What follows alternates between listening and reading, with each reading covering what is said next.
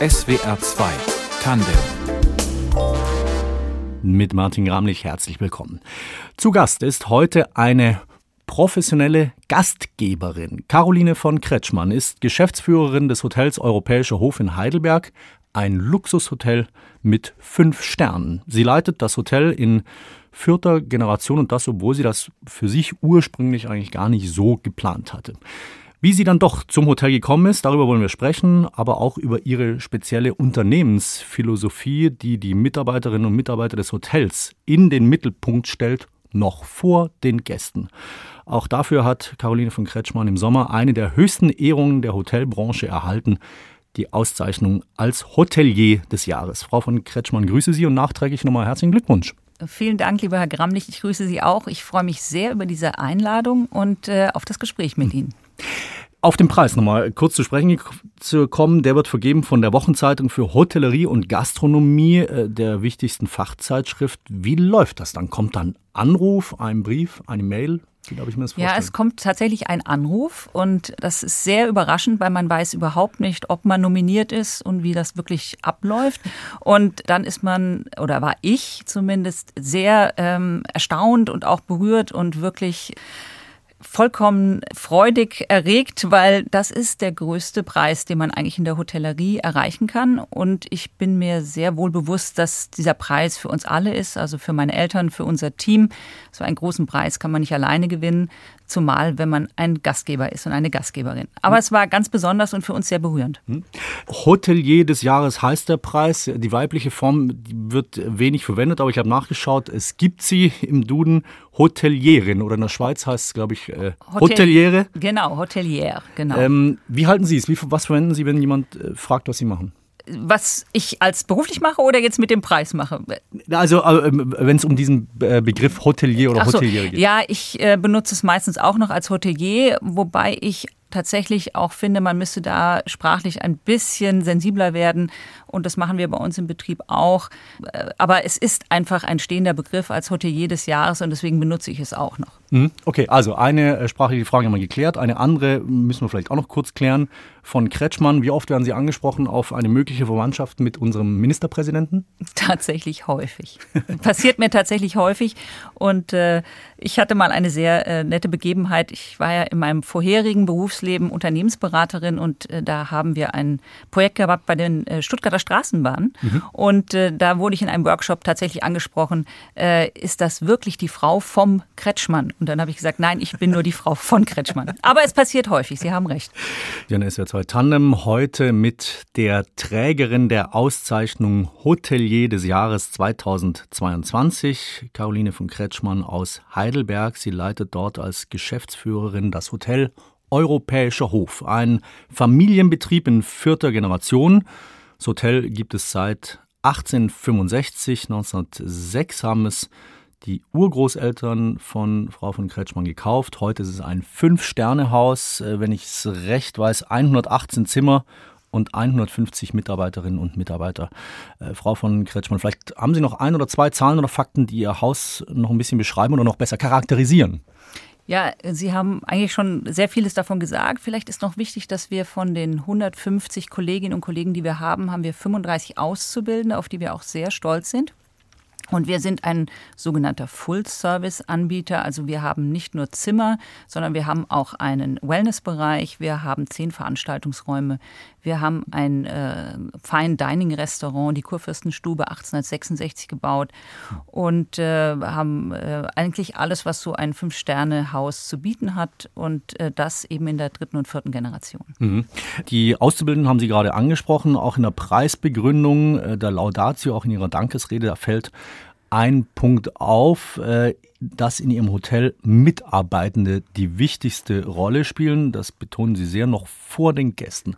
Bei einem Hotel überrascht einen das doch sehr. Was hat es mit dieser mitarbeiterzentrierten Philosophie auf sich? Ja, ähm, Sie haben vollkommen recht. Den einen oder anderen Gast irritiert es, dass wir sagen, an erster Stelle stehen bei uns die Mitarbeitenden, an zweiter der Gast und an dritter das Unternehmen ganz am Ende und mit Abstand. Ähm, und die Gäste sagen dann, wir sind doch König. Und dann sagen wir immer, Sie haben vollkommen recht, Sie sind König und Königin. Aber wir glauben zutiefst daran, dass das Gästeerlebnis nie besser sein kann als das Mitarbeitendenerlebnis. Und wir wollen in unserem Haus, das ist unsere Mission, einen Ort schaffen, an dem Menschen glückliche Momente haben. Und das beginnt für uns in der Führung mit unseren Mitarbeitenden. Und wir glauben, wenn es denen gut geht und wenn die äh, erfüllt und freudig und glücklich zur Arbeit kommen und äh, auch in ihrer Arbeit aufgehen, dass die dann eben auch andere Menschen und insbesondere auch die Gäste glücklich machen können. Aber jeden, der bei uns in den Betrieb reinkommt. Es kann auch der Postbote sein, die Taxifahrerin, die Lieferanten. Äh, wir kümmern uns da um jeden. Und das ist sehr sehr speziell.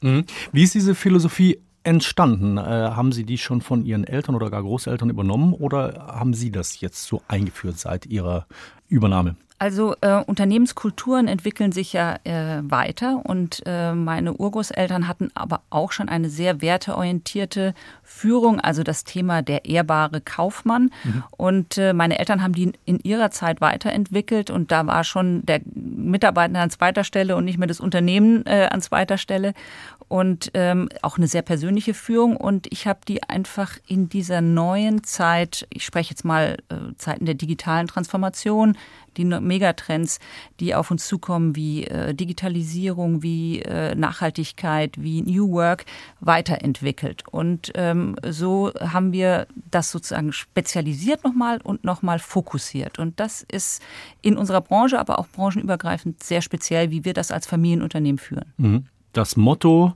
so steht es ganz oben auf der Internetseite des Europäischen Hofs, heißt, wir lieben, was wir tun. Äh, es klingt sehr schön, ist aber was, das möglicherweise sehr viele Unternehmen für sich in Anspruch nehmen. Was heißt das jetzt auf den Hotelalltag übertragen? Ja, das Credo ist unser Führungskredo und wir glauben, dass wir Menschen an den Platz setzen müssen, bei der er oder sie wirklich liebt, was sie tut, weil dann folgt alles von sich, nämlich die Leichtigkeit, die Erfüllung und der Erfolg. Und das äh, kann bei uns auch sein, dass wir Menschen aus einzelnen Bereichen in ganz andere setzen, wenn sie nicht mehr glücklich sind an dem Platz, den sie ausfüllen. Mhm. Ich gebe Ihnen ein Beispiel. Wir haben einen äh, Barchef gehabt, der 15 Jahre lang unsere Hotelbar äh, sehr gut äh, geführt hat und dem Gästen dort glückliche Momente verschafft hat. Und irgendwann kam der nicht mehr so zufrieden zur Arbeit. Und der trat um 17 Uhr seinen Dienst an und wir haben sofort gemerkt, irgendwas stimmt nicht und haben ihn dann gefragt. Und dann sagte er uns, er sei zum Buddhismus konvertiert und er hätte jetzt wirklich ein Problem mit Alkohol. Mhm. Und dann haben wir gesagt, dann ist natürlich die Bar nicht mehr die wirklich beste nee. Stelle für Sie im Betrieb und haben Ihnen aber nicht gesagt, jetzt müssen Sie sich was anderes suchen äh, und das Unternehmen verlassen, sondern wir haben gefragt, wo würden Sie denn in unserem großen Kosmos gerne jetzt lieber arbeiten? Und dann hat er gesagt, ich überlege es mir und dann kam der zwei Tage später zu uns und hat gesagt, ich würde gerne im Spa arbeiten und hat nochmal eine Zusatzausbildung gemacht, hat nochmal eine Energiearbeit gemacht, ist ein ganz toller Mann, ganz tiefer Mann und der passt da jetzt perfekt hin und ist sehr happy. Also das heißt, wir glauben daran, dass Menschen an den richtigen Platz müssen. Wir arbeiten alle so viel in unserem Leben und äh, das ist unsere Aufgabe in der Führung, diese Plätze für die Menschen zu finden. Also wir suchen nicht Menschen für Jobs, sondern wir suchen Jobs für hm, Menschen. Hm. Und das hat sich für uns sehr ausgezahlt. Wie hat sich das möglicherweise auch verändert? Ich könnte mir vorstellen, dass äh, was Mitarbeitenden wichtig ist, sich deutlich verändert hat im Vergleich zum Beispiel zur Generation bei ihren Eltern oder ihren Großeltern. Ja, Absolut. Wir haben das klassische Thema, wir, wir, befinden uns im Moment ja in einer Zeit des Fachkräftemangels und das wird auch nicht mehr weggehen. Und in dem Sinne haben wir auch zusätzlich noch andere Mitarbeitertypen, die sich bei uns bewerben. Früher war es so die klassische Generation, die Babyboomer und die äh, Gen X, die waren noch ganz anders zu motivieren mit anderen Themen, mit anderen Werten. Da ging es um Karriere, da konnte man noch sagen, äh, wenn du äh, ein Eckbüro bekommst oder einen Firmenwagen, das wird dich weiterbringen. Heutzutage die jungen Menschen oder viele, man kann ja nicht pauschal sagen, alle sind gleich, aber viele der jungen Menschen brauchen andere Dinge. Die wollen einen Sinn in ihrer Arbeit sehen, die brauchen eine Unternehmenskultur, die werteorientiert ist. Ähm, die wollen, dass das Unternehmen nachhaltig agiert. Die wollen auch, dass das Unternehmen einen Beitrag für die Gesellschaft leistet. Und das ist nicht schlechter oder besser, das ist einfach anders. Und wir als Arbeitgeber müssen uns darauf einstellen. Und wir sind jetzt in einem Arbeitnehmermarkt. Und äh, das ist auch äh, in vielerlei Hinsicht gut so. Mhm. Dass bei Ihnen im Haus neben der Wertekultur auch die gute Stimmung nicht zu kurz kommt, das belegen ein paar fröhliche Tanzvideos, äh, die Sie mit einem Mitarbeiterinnen und Mitarbeitern gemacht haben, also sind auf Instagram zu sehen, äh, zum Wellerman beispielsweise oder Jason Derulo. Ich habe mhm. gleich nicht alles erkannt. Einige sehr coole Tanzmoves, muss ich sagen. Wann finden Sie da Zeit im laufenden Hotelbetrieb? Ja, das ergibt sich sehr spontan. Also wir sind eben ein äh, kein klassischer Fünf-Sterne-Betrieb, in dem man äh, sozusagen vor Ehrfurcht erstarren muss, sondern äh, bei uns darf geweint werden, gelacht werden. Bei uns ist viel Freude drin. Also wir lieben es auch eben Muster zu brechen und äh, da kommt immer wieder eine lustige Szene und äh, da wird dann einfach eine kleine Handykamera rausgeholt und äh, draufgehalten.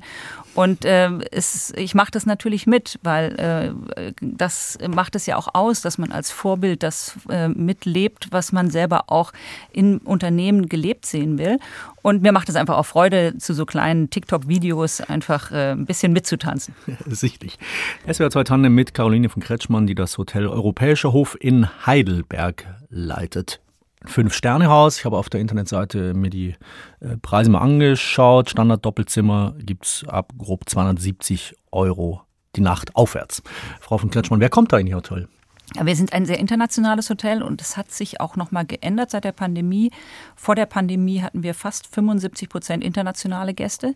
Jetzt äh, haben wir äh, zwischenzeitlich sogar 75 Prozent deutsche Gäste gehabt. Mhm. also es ist ein Melting Pot. Äh, wir haben aus allen Ländern und auch ganz unterschiedliche Typen von Gästen. Wir haben Gäste, die bei uns äh, geschäftlich reisen, weil sie in Heidelberg zu tun haben oder in der Umgebung. Wir haben aber auch Gäste, die einfach nur ein Wochenende bei uns bleiben wollen. Oder ähm, auch ein großer Teil ist, der leider aus medizinischen Gründen zu uns kommt, weil er oder sie sich in den Unikliniken Uniklinik, in Heidelberg äh, operieren lassen muss oder dort Therapien machen muss.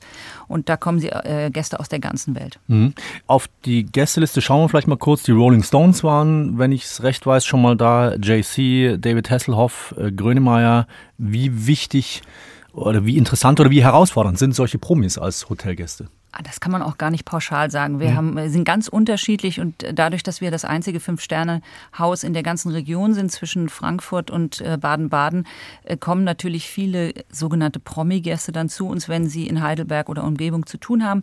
Aber ähm, die sind gar nicht so einzukategorisieren. Und es gibt auch ganz äh, bescheidene, unglaublich äh, zugewandte Promis, von denen es man gar nicht erwarten würde. Und äh, die anderen, äh, wir sprechen aber auch nicht von schwierigen Gästen. Wir haben einfach nur Gäste, die unterschiedliche Wünsche haben und wir versuchen, die empathisch rauszufinden und äh, sie dann vor Ort glücklich zu machen. Mhm. Welche Gäste sind Ihnen die liebsten oder ist das eine Frage, die sich nicht stellt? Die stellt sich nicht. Also ich glaube, so wie ich immer sage, wer führen will, muss Menschen lieben. Wer in der Gastronomie arbeitet und in der Hotellerie, der äh, muss Menschen auch mögen, weil wir sind ja quasi wie eine Bühne. Bei uns spielt sich das ganze Leben ab, was sich auch in der Gesellschaft abspielt. Also bei uns wird gefeiert, getagt, äh, gelacht, geweint, gestritten.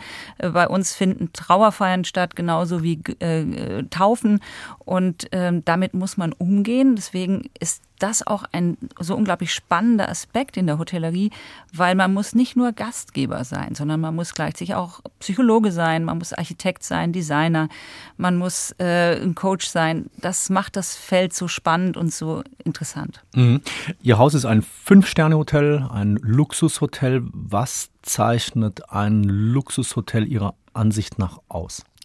Oh, das ist eine gute Frage. Ich glaube ja, dass sich der Begriff des Luxus mittlerweile auch ändert. Also es besteht nicht mehr nur der reine materielle Luxus in Bezug auf eine gute Infrastruktur, sondern es geht immer mehr jetzt auch in ein Thema von Zeit und Aufmerksamkeit für die Gäste, von Nachhaltigkeit.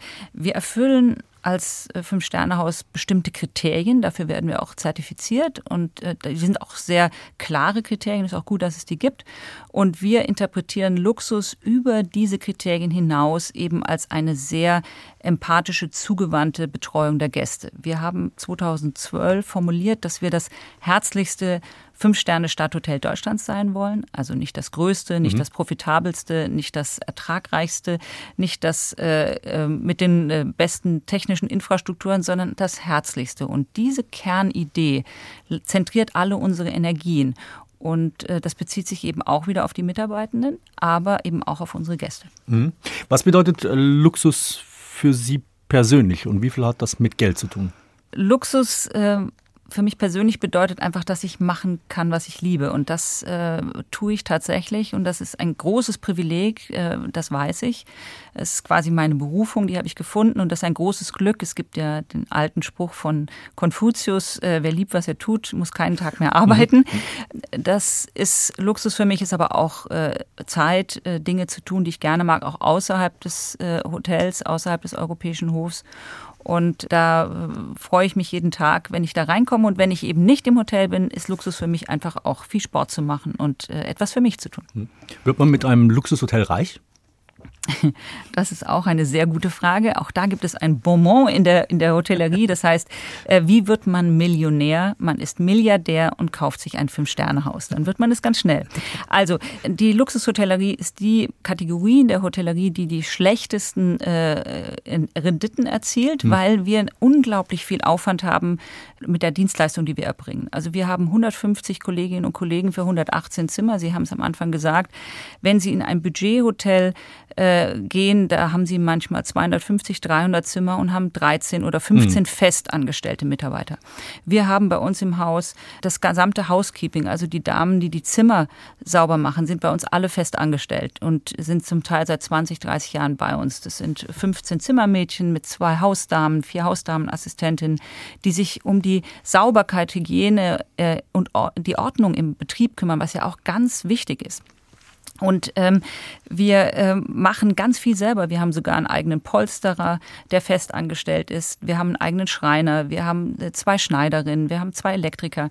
Also wir machen ganz viel selber. Und für uns ist es ganz wichtig, dass äh, der Gewinn in Anführungszeichen oder die Ökonomie ist nicht der Treiber, warum wir das machen. Wenn, wenn das der Treiber wäre, wäre das Haus schon kein Hotel mehr. Dann würde man es umnutzen in Mieteinheiten äh, und würde darauf äh, irgendwelche Immobilienkomplexe bauen. Mhm. Und da hätten wir sehr viel weniger Arbeit und würden sehr, sehr viel mehr Geld verdienen. Aber das treibt uns nicht.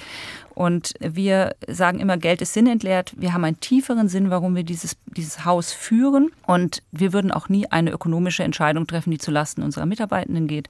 Und äh, darauf sind wir sehr stolz. Man nennt es in der äh, Theorie der Familienunternehmen enkelfähiges Wirtschaften. Und äh, um Ihre Eingangsfrage zu beantworten, äh, mit einem Luxushotel wird man nicht reich. Wir betreiben, wenn ich es ganz auf den Punkt bringen würde, Gewinnminimierung durch Investitionsmaximierung. Das heißt, jeder Euro, der in diesem Betrieb verdient wird, wird wieder in den Betrieb gesteckt. Es gab noch nie eine Ausschüttung über vier Generationen. Und ähm, das ist sozusagen unser Sinn, unser Purpose auf Neudeutsch, äh, warum wir dieses Haus führen, ist einfach ein Ort zu schaffen, an dem Menschen glückliche Momente haben und das möglichst lange und äh, möglichst auch noch viele Jahre. Mhm. Die Arbeit in der Geschäftsführung eines großen Hotels, das haben Sie in einem Interview mal äh, sinngemäß gesagt, da braucht es lebendiges Konfliktmanagement und man muss sich auch mal Widerstand organisieren. Mhm. Was heißt das konkret? Also ich habe dank meiner Partnerin, die mich dazu motiviert hat, nochmal eine Ausbildung gemacht zum systemischen Berater und Coach. Und aus systemischer Sicht muss gute Führung sich Widerstand organisieren. Das heißt, immer wieder auch kritisches Feedback zu kriegen, weil sonst entwickelt man sich nicht weiter. Und das Schlimmste ist, wenn man in einer Position ist, in der Geschäftsführung, im Vorstand oder egal in welcher Führungsposition, und man kriegt kein kritisches Feedback mehr von seinen Kolleginnen und Kollegen. Und das häufig aus äh, Harmoniestreben oder auch, weil man vielleicht kein kritisches Feedback nehmen kann. Also wenn man immer wieder jemanden dann einen auf den Deckel gibt, wenn er einmal kritisches Feedback gibt, dann wird der andere das nicht mehr tun. Und dann ist man nicht mehr in der Lage, sich weiterzuentwickeln. Und deswegen schaffen wir eine Kultur des Vertrauens und auch eine gute Fehlerkultur. Also Fehler eben wirklich als Lernchance zu interpretieren und äh, damit uns selber und auch den Betrieb immer weiterzuentwickeln. Hm. Im Preisträgervideo, äh, da gratulieren Ihnen viele Menschen zu dieser Auszeichnung. Es kommen auch Mitarbeiterinnen des Europäischen Hofs zu Wort, äh, sehr anerkennt. Und da ist mir aufgefallen, dass einige von Ihnen da sprechen als die Frau Doktor. Ja. Äh, Sie sind promovierte Wirtschaftswissenschaftlerin oder BWLerin, mhm. wenn ich recht weiß. Ja. Wie wichtig sind Ihnen oder sind in einem Grand Hotel möglicherweise auch Förmlichkeiten? Ja, das ist ein guter Punkt. Also ich werde immer wieder gefragt, legen Sie Wert darauf? Ich lege überhaupt keinen Wert darauf, dass man äh, meinen Titel nennt.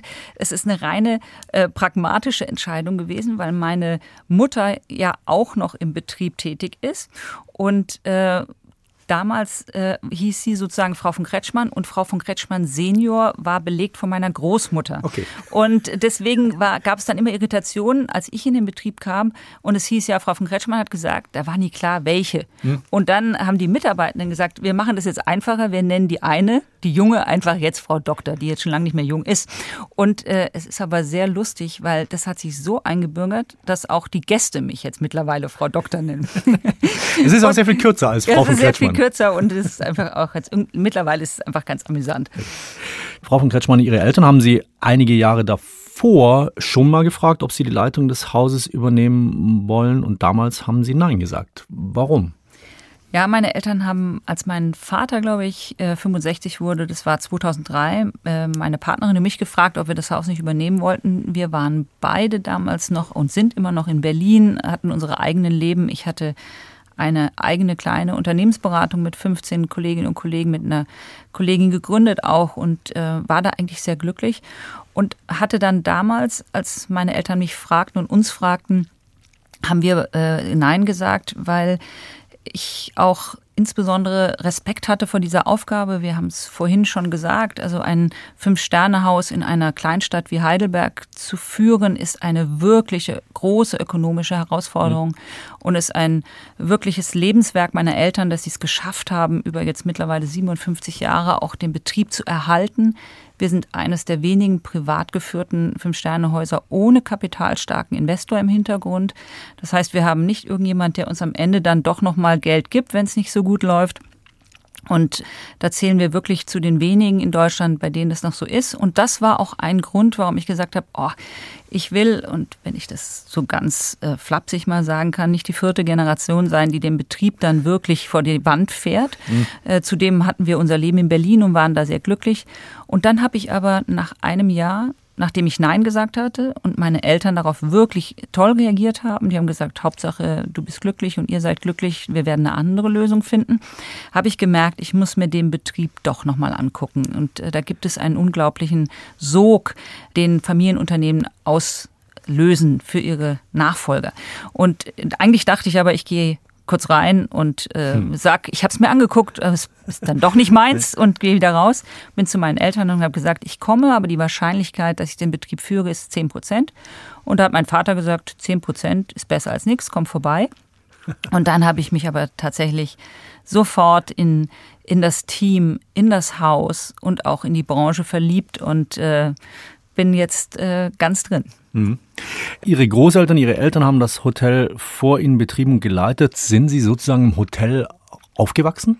Nein, äh, ich habe noch einen älteren Bruder und meine Eltern haben, äh, als wir auf die Welt kamen, ganz schnell entschieden, äh, dass wir eben nicht im Hotel groß werden. Und wir, die haben sich dann ein kleines Haus gemietet in Handschuhsheim mhm. und haben gesagt, die Fünf-Sterne-Hotellerie ist nicht das normale Leben. Und das ist es auch nicht. Und äh, deswegen wollten sie einfach, dass wir in einem normalen Kontext groß werden, was auch gut war. Und wir waren in der Regel so einmal, äh, als wir Kinder waren, in der Woche waren wir im Hotel und haben dann da zu Mittag gegessen und immer wenn was Großes war, waren wir da. Aber ähm, man muss auch sagen, Familienbetriebe sind eben so, die sind wie ein Familienmitglied. Und so ein Hotel oder jedes Familienunternehmen sitzt quasi immer mit am Tisch. Bei jedem Frühstück, bei jedem Mittagessen, bei jedem Abendessen, in jeden Ferien. Und da habe ich schon und haben wir, auch mein Bruder, sehr viel mitbekommen von Unternehmertum, von Führung, von auch unternehmerischer Verantwortung. Mhm. Und äh, wie darf ich mir das als Kind vorstellen? Entwickelt man dann so ein Bewusstsein dafür, dass der Familie, den Eltern das beste Hotel in Heidelberg und auch im Umkreis sozusagen gehört? Also am Anfang nicht, in, in, im Gymnasium dann schon. Da wird man manchmal angesprochen auch darauf. Und äh, es wird ja unheimlich viel auf so ein Luxushotel projiziert. Ähm, mhm. Da muss unheimlich viel Geld sein und äh, da sitzt man dann einfach nur und wird bedient. Und also äh, interessante Projektionen auch, die überhaupt nicht stimmen. Also meine Eltern arbeiten seit 57 Jahren sechs Tage in der Woche, mindestens zwölf Stunden. Immer noch übrigens auch. Und dafür bin ich sehr dankbar, weil äh, ich sage immer, das sind die günstigsten wichtigsten Mitarbeitenden, die ich habe, die erfahrenen. Und natürlich steckt da drin auch ein bisschen Selbstausbeutung. Aber es ist für die wenigsten erkennbar, wie viel Arbeit in einem solchen Betrieb steckt, dass man überhaupt den Status quo erhält. Wir haben 9000 Quadratmeter Grundfläche, 90.000 Quadratmeter umbauter Raum, der jeden Tag sauber gemacht werden muss, der jeden Tag instand gehalten werden muss. Und äh, das ist für manche Gäste, die finden es dann schon auch interessant, wenn meine Mutter morgens um fünf, halb sechs schon im Betrieb ist und äh, beim Frühstück hilft und äh, die Blumen macht und auch früher die Zimmer gemacht hat und jetzt auch immer noch auf dem Boden sitzt und manchmal schamponiert. Und das ist nicht, äh, man setzt sich morgens an den Frühstücktisch äh, um elf und lässt sich bedienen und dann geht man zum Mittagessen und dann äh, macht man im Spa, schwimmt man seine Runden, sondern es ist alles andere als das. Und ähm, das ähm, zu transportieren ist zumindest nach innen ganz, ganz wichtig, weil äh, wir müssen natürlich als Vorbilder agieren für unser Team. Und wir müssen alles das, was wir uns wünschen, wie wir miteinander sind, wie wir arbeiten und auch wie diese zum Teil sehr harte Arbeit gemacht werden muss, müssen wir vorleben. Mhm. Sie haben es schon erzählt, Ihre Mutter, Ihr Vater sind bis heute noch auch im Hotelbetrieb tätig. Sie essen fast täglich auch gemeinsam Mittag, besprechen sich dort. Das klingt auf der einen Seite ganz toll, aber gibt es da nicht doch manchmal auch so insgeheim einen Impuls, ach, heute gehe ich doch lieber mal um die Ecke zu Meckes in der Rohrbacher Straße und äh, mache alleine Mittagspause. Ja, also ähm, da haben Sie vollkommen, also meine Eltern sind noch drin und das ist auch unter anderem dadurch, dass es eben noch nie Ausschüttung gab, müssen die sozusagen auch noch äh, Geld verdienen und das ist auch gut. Ich bin aber auch dankbar, weil die haben natürlich eine unglaubliche Erfahrung mhm. und nehmen auch wirklich noch eine operative Rolle ein. Und die Mittagessen, die wir haben, da geht es zu 95 Prozent um betriebliche Themen. Und ich habe es ja gerade schon gesagt, ich liebe dieses Haus und ich liebe diese Aufgabe. Deswegen ist der Impuls nicht so stark. Es ist aber natürlich auch in einer Nachfolge so, dass man sich da, wir hatten das Thema Konflikte, Konflikte gab und gibt, die auch wichtig sind. Äh, in einem großen Artikel habe ich letztens in der Frankfurter Allgemeinen gelesen, wer gut Nachfolge machen will, muss sich gut streiten können. Und mhm. das ist bei uns eben auch der Fall. Wir haben eine sehr enge Verbindung, ein tiefes Band der Liebe, sage ich immer, das äh, trägt eben auch äh, Konflikte und Auseinandersetzungen. Und auch hier sind Auseinandersetzungen eben ganz, ganz wichtig, um das Unternehmen voranzubringen. Und ähm, das, der große Vorteil bei uns ist, dass meine Eltern selber schon mal Nachfolger waren. Und wir können in solchen Situationen, wenn es darum ging, äh, was weiß ich, mein Vater möchte äh, den Gartensaal umbauen und ich äh, möchte lieber zwei Bäder machen. Und da kommen wir äh, aneinander und nicht weiter, wie wir jetzt vorangehen dann können wir immer wieder rekurrieren auf die Zeit, als meine Eltern das Haus von meiner Urgroßmutter übernommen die haben. Die kennen ihre Perspektive. Die kennen meine Perspektive und dann äh, ist man auf einer Metaebene in der Lage, darüber zu sprechen. Und selbst wenn mal die Türen knallen, am äh, nächsten Tag sitzt man wieder äh, dabei. Und äh, wenn es um ein inhaltliches Thema sowieso geht, kann man sich ja ganz schnell auch wieder zusammenfinden. Frau von Kretschmann, die letzten zwei Jahre waren allgemein eine nicht ganz einfache Zeit, aber speziell natürlich die Hotellerie, das Gastgewerbe haben sehr unter der Pandemie gelitten. Auch der europäische Hof war wochenlang geschlossen. Ich habe gelesen in einem Interview, Sie haben diese Zeit auch als eine Befreiung erlebt. Inwiefern? Ja, das ist aber sehr äh, persönlich, muss ich sagen. Ähm, das schließt ein bisschen an an die Verantwortung, die man übernimmt, wenn man einen Betrieb in der vierten Generation übernimmt, dass man eben auch immer scheitern kann. Und wir als Fünf-Sterne-Haus äh, so oder so. Und deswegen äh, war die Pandemie für mich in dem Sinn eine Befreiung, dass wir da so relativ gut durchgekommen sind, hat mir die Angst genommen vor dem Scheitern, weil ich das Gefühl gewonnen habe, dass wir als Team durch sowas Großes durchkommen. Das war die größte Krise seit dem Zweiten Weltkrieg für hm. uns. Hat mir einfach Mut gegeben und Sicherheit und ähm, das hat mich äh, in dem Sinne auch befreit, dass ich hätte scheitern dürfen. Und das äh, teile ich, glaube ich, mit vielen Nachfolgern, die in dieser Zeit gesagt haben, wenn es jetzt nicht klappt, dann habe ich eine externe mhm. Erklärung, warum es, es liegt nicht an meinem Missmanagement, sondern äh, an der Pandemie. Äh, abgesehen von diesem persönlichen Aspekt, wie haben Sie diese Zeit erlebt, diese schwierige? Also ähm, es war wirklich eine ähm, existenzielle Zeit für uns. Es kam ja von heute auf morgen diese Lockdowns mhm. und es hat ja die Hotellerie, Gastronomie, aber auch die Veranstaltungswirtschaft und die Kulturbetriebe von einem Tag auf den anderen erwischt. Wir wurden quasi von 100 äh, auf abgebremst auf quasi null. Ähm, das war eine ähm, Ausnahmesituation und ähm, für uns war das Glück, dass wir als Betrieb schon viele Krisen erlebt haben, also in unserer 155-jährigen Geschichte. Und dadurch hat sich eine gewisse Resilienz mit Krisen aufgebaut. Und da konnte ich mich auch anschließen, auch an die unternehmerische Resilienz meiner Eltern. Und äh, insbesondere hatten wir einfach einen fantastischen Teamzusammenhalt. Und wir hatten nie ganz zu, weil wir immer noch 10 oder 15 Zimmer hatten, die aufgrund von medizinischen mhm. Gründen bei uns waren. Und die haben wir natürlich nicht vor die Tür gesetzt. Außerdem haben wir 35 Auszubildende weiter ausbilden wollen und müssen. Die durften und sollten ja auch nicht in Kurzarbeit. Und die haben dann in der Zeit maßgeblich auch das Haus geführt, was eine ganz besondere Erfahrung auch war. Hm. Und wir haben das Beste daraus gemacht. Wir haben unglaublich viel kommuniziert. Wir haben sogar uns nachhaltig zertifizieren lassen in der Zeit. Also wir haben geguckt, was können wir jetzt in der Krise tun, damit wir nach der Krise besser gerüstet sind. Und wir haben einfach gemeinsam gut gewirtschaftet. Und selbst da haben wir in der Krise gesagt, wir treffen keine ökonomischen Entscheidungen zulasten unserer Mitarbeitenden. Das heißt, wir haben ganz am Anfang kommuniziert, dass wir keinen Mitarbeitenden entlassen hm. werden. Dass wir lieber einen zusätzlichen Kredit aufnehmen, den wir privat beleihen und das auch gemacht haben, bevor wir einen Mitarbeitenden entlassen und eine Mitarbeitende. Wir haben auch alle übernommen, die bei uns in der Probezeit war und dann kommt es zu sehr berührenden Momenten, nämlich dann kommen Väter oder Mütter und stehen plötzlich in ihrem Büro mit Tränen in den Augen und sagen, es ist so unglaublich, dass sie meine Tochter, die gerade in der Ausbildung ist oder gerade bei ihnen eine neue Aufgabe angetreten hat, dass sie die übernommen haben, mhm. obwohl sie jetzt ja gar keinen Umsatz mehr machen und obwohl sie jetzt Verluste anhäufen. Also das war eine sehr besondere Zeit. Ähm, wir haben sie tatsächlich genutzt. Toi, toi, toi ist uns das gelungen gemeinsam.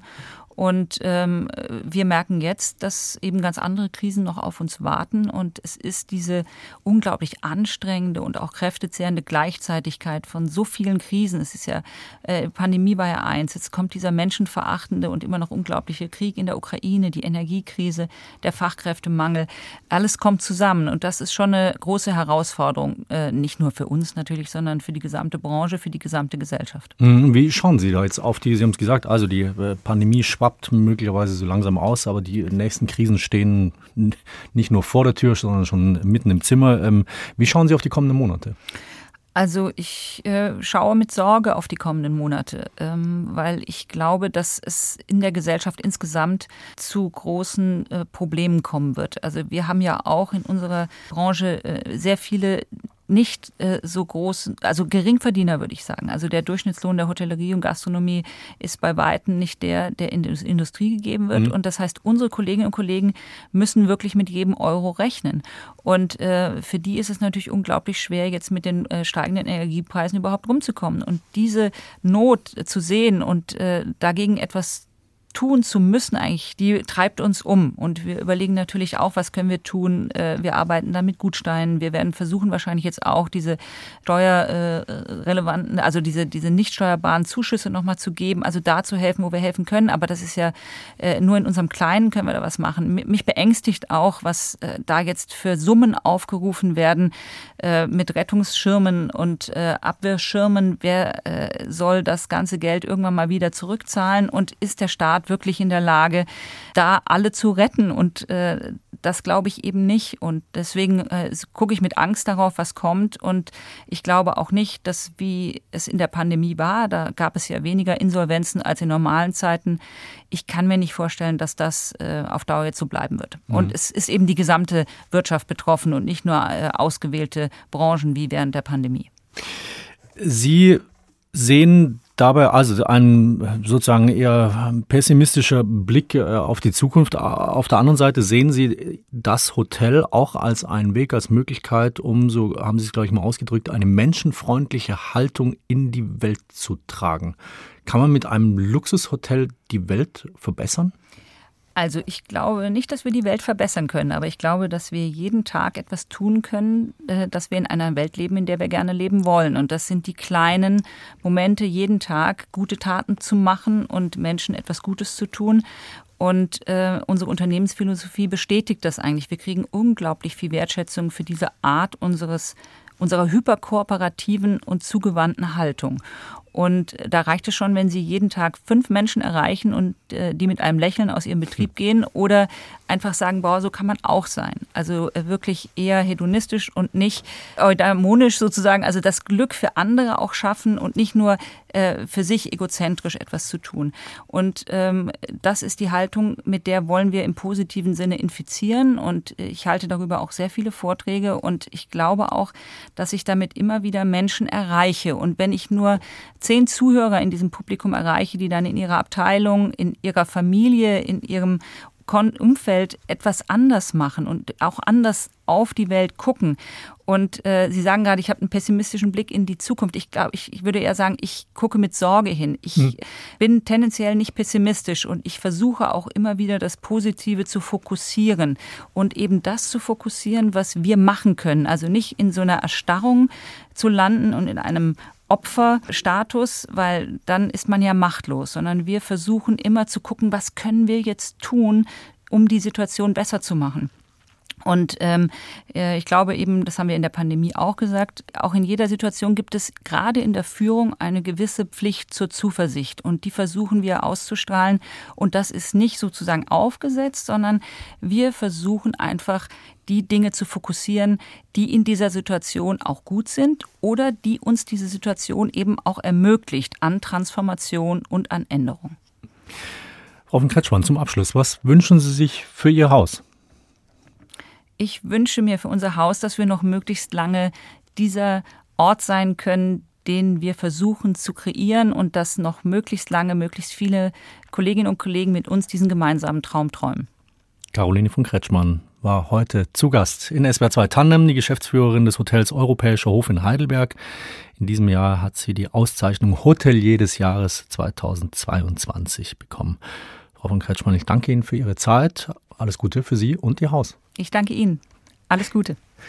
Redaktion der Sendung hatte Christine Werner, für die Technik John Krohl. Ich bin Martin Gramlich. Ich wünsche Ihnen einen schönen Radioabend mit SWR 2.